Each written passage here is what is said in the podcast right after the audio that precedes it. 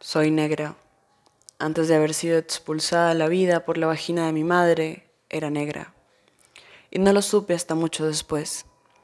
Cuando gente que no se veía como yo, a la que no le crecían nubes negras en la cabeza ni se le encrespaban las cejas, me lo dijo.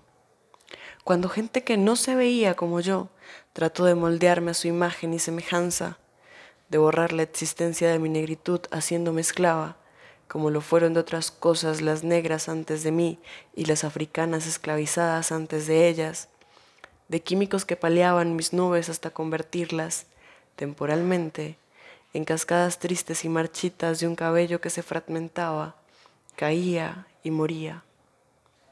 Soy negra, pero no lo supe hasta la primera vez que me llamaron de esa forma, hasta que lavaron lo no tan oscuro de mi piel, hasta que me contaron personas que no se veían como yo, que la gente negra es sucia, ruidosa y mala, que por eso debía forzarme a ser menos negra, a no comportarme como tal.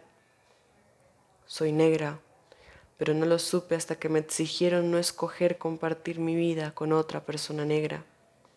Y lo supe por la rabia que sentí todas esas veces, por el fuego que quise encender a cada una de esas palabras, lo supe cuando dejé de creer en ellas y abracé este cuerpo del color de la tierra, cuando decidí escucharme y preguntar de dónde venía.